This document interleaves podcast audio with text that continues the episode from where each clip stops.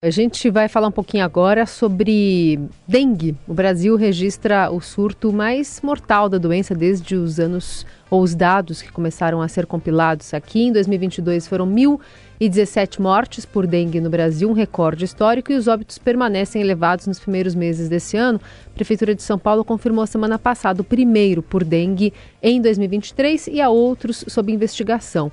A gente vai falar sobre esse assunto, essa nova onda da doença, especialmente no estado de São Paulo, com o médico infectologista, ex-secretário de Saúde aqui do estado, Jean Gorenstein. Doutor, bom dia, bem-vindo.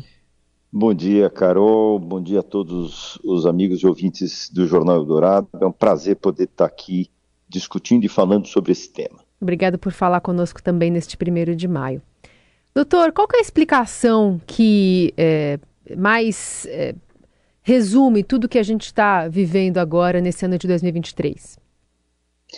A primeira questão que a gente tem que lembrar é que a dengue, historicamente, ela tem uma elevação a cada quatro a cinco anos no número de casos. Isso é absolutamente é, plausível e faz parte do ciclo histórico da dengue. Nós temos quatro tipos de vírus e existem predomínio desses vírus em determinadas regiões. Quando um destes vírus deixa de estar presente e retorna a determinadas regiões, existe claramente uma elevação, um incremento desse número de casos. E dessa forma, uh, se exteriorizando com manifestações que, em alguns pacientes, e dependendo do subtipo, podem levar a complicações aquilo que nós chamamos de dengue hemorrágica. Uhum. Alguns desses vírus, especialmente o, o, o, subtipo 2,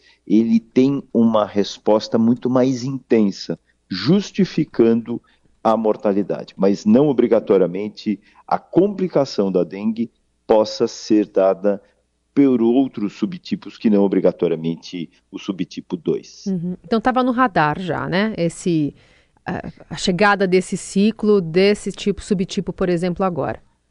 Sem dúvida, mas o que nós temos que lembrar que a questão relacionada ao controle do vetor, especialmente do Aedes aegypti, é uma das grandes dificuldades do poder público no mundo, não só no Brasil, mas estamos falando de, de Brasil, e que é, Lembrando que 80% destes uh, pacientes que são acometidos, quando nós falamos de dengue propriamente dita, uh, eles não têm obrigatoriamente nenhum relato voltado a, a, que possam eventualmente complicar alguma doença de base. Mas, voltando à questão do, do, da, do controle desses vetores, isso passa a ser um grande problema, uma vez que esses vetores eles se multiplicam em 90% dos casos dentro das próprias casas. Uhum. E uh, em pequenos locais em que haja a mínima quantidade de água. Para se ter uma ideia, esses ovinhos que são depositados pelo mosquito Aedes aegypti, eles podem permanecer viáveis por até um ano. Então, por exemplo, quando a gente enfrentava períodos de grande estiagem prolongada, o que, que nós acabávamos entendendo? Fala, Pô, mas não vai ter dengue. Não, a dengue continuava porque o mosquitinho continuava ali presente. Só que, esperando a mínima quantidade de, de, de chuvas, foi exatamente isso que aconteceu. Nós tivemos um, um verão bastante chuvoso, então esses vírus acabam, os ovinhos acabam eclodindo uh, rapidamente, em sete dias, se transformam em mosquitinhos adultos já capazes de, uh, de, de estarem voando. Mas nós temos um grande problema: a transmissão que nós chamamos transovariana do vírus. Traduzindo isso, eu tenho um mosquitinho fêmea que esteja contaminado. Ele vai passar para os seus ovos. Ele, é, ela chega, essa fêmea, uh, do, do, mosquito Aedes aegypti chega a depositar 70 até 100 ovos uh, por período. O que quer dizer que se 30% deles ou 40% deles já estiverem comprometidos, nós temos novos mosquitinhos que estarão uh, nascendo já com o vírus no seu interior e por isso o controle é fundamental. Uhum.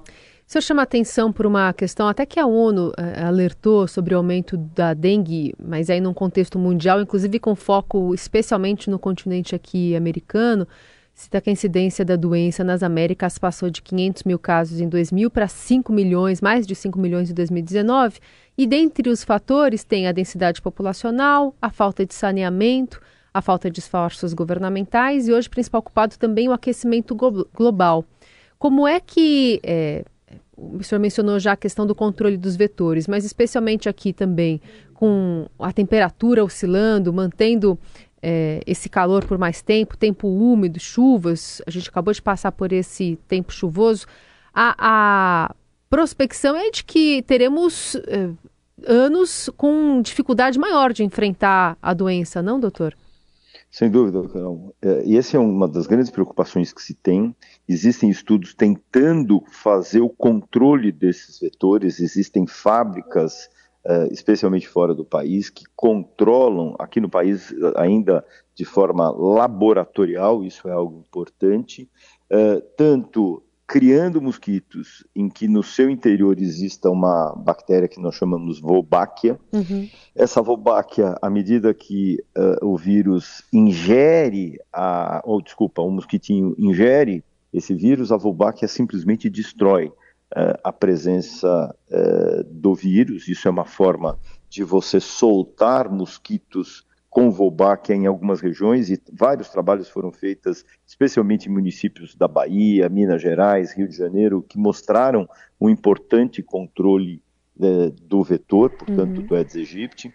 Por outro lado, eh, a criação de, eh, de, de fábricas que uh, mostrem a criação de mosquitos transgênicos, e esses mosquitos transgênicos, eles têm uma característica eh, de não fecundidade, ou seja, eles até copulam o macho com a fêmea, porém ele não é capaz de inseminar e engravidá-la, por exemplo. Uhum. Uh, isso é uma forma também de você fazer o controle do vetor. Mas, seguramente, o que é fundamental é a presença, a disponibilidade do, uh, da vacina no meio, especialmente nós estamos falando de Brasil, no nosso sistema único de saúde. É a única forma de nós protegermos a população uh, de forma grave. Porque não adianta você virar e dizer assim, olha, você cuida da tua casa, Carol, uh, e veja os vasinhos, lembrando que vasinhos, calhas, uh, devem ser avaliados a cada sete dias e não, ah, você subiu na, na, na tua caixa d'água ou no teu telhado para ver se não empoçou água, ah, eu subo uma vez por mês esses mosquitinhos, em sete dias, a gente até comentou, já tem mosquitinho viável. Então eu tenho que subir toda semana. Sim. Isso é inviável, impraticável. E por outro lado, não dá para a gente virar e falar: olha, então use uh, repelentes. Nós estamos falando de um país desigual em que grande camada da população não tem acesso, até pelo custo desses produtos. Então nós temos que vacinar. A vacina, uh, hoje, nós temos duas vacinas: uma que está disponibilizada na rede privada, é, que tem. Que é aquela de duas doses, né?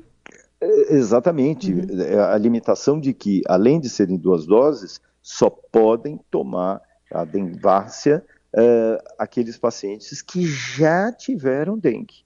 Aqueles que não tiveram não podem tomar. Uhum. Ora, isso nos traz um certo receio. Portanto, hoje a Takeda, a japonesa Takeda, traz uma nova vacina que foi aprovada pela ah, Agência Nacional de Vigilância Anvisa, com os quatro tipos de vírus uhum. e que permite que pessoas de 4 a 60 anos possam usá-la, utilizá-la, tendo tido ou não dengue. Então, isso é algo extremamente importante, é isso que precisa ser inserido ao nosso sistema único de saúde, porque essa vai ser a forma democrática, garantindo o sistema único de proteção que nós podemos dar à população. E então, o que, que é, falta, é, doutor, para essa Pois essa é, eu acho que para o segundo semestre hum. é capaz que nós tenhamos novidades. Nós esperamos que o Programa Nacional de Imunização faça essa inserção dessa vacina, porque você mostrou os números de uma forma muito clara do que aconteceu do início de, dos anos 2000 agora, tanto na América do Sul, mas especialmente no, no Brasil, criando problemas. E lembrando que uh, o controle dos vetores também são importantes, porque eles também estão relacionados, os Aedes aegypti, com a transmissão de outras arboviroses, que são essas viroses transmitidas pelo mosquito, como a chikungunya e a Zika. Uhum. Nós tivemos, só para ter uma ideia, no nosso primeiro trimestre agora de 2023, se comparado ao mesmo período de 2022, 93% de aumento de chikungunya.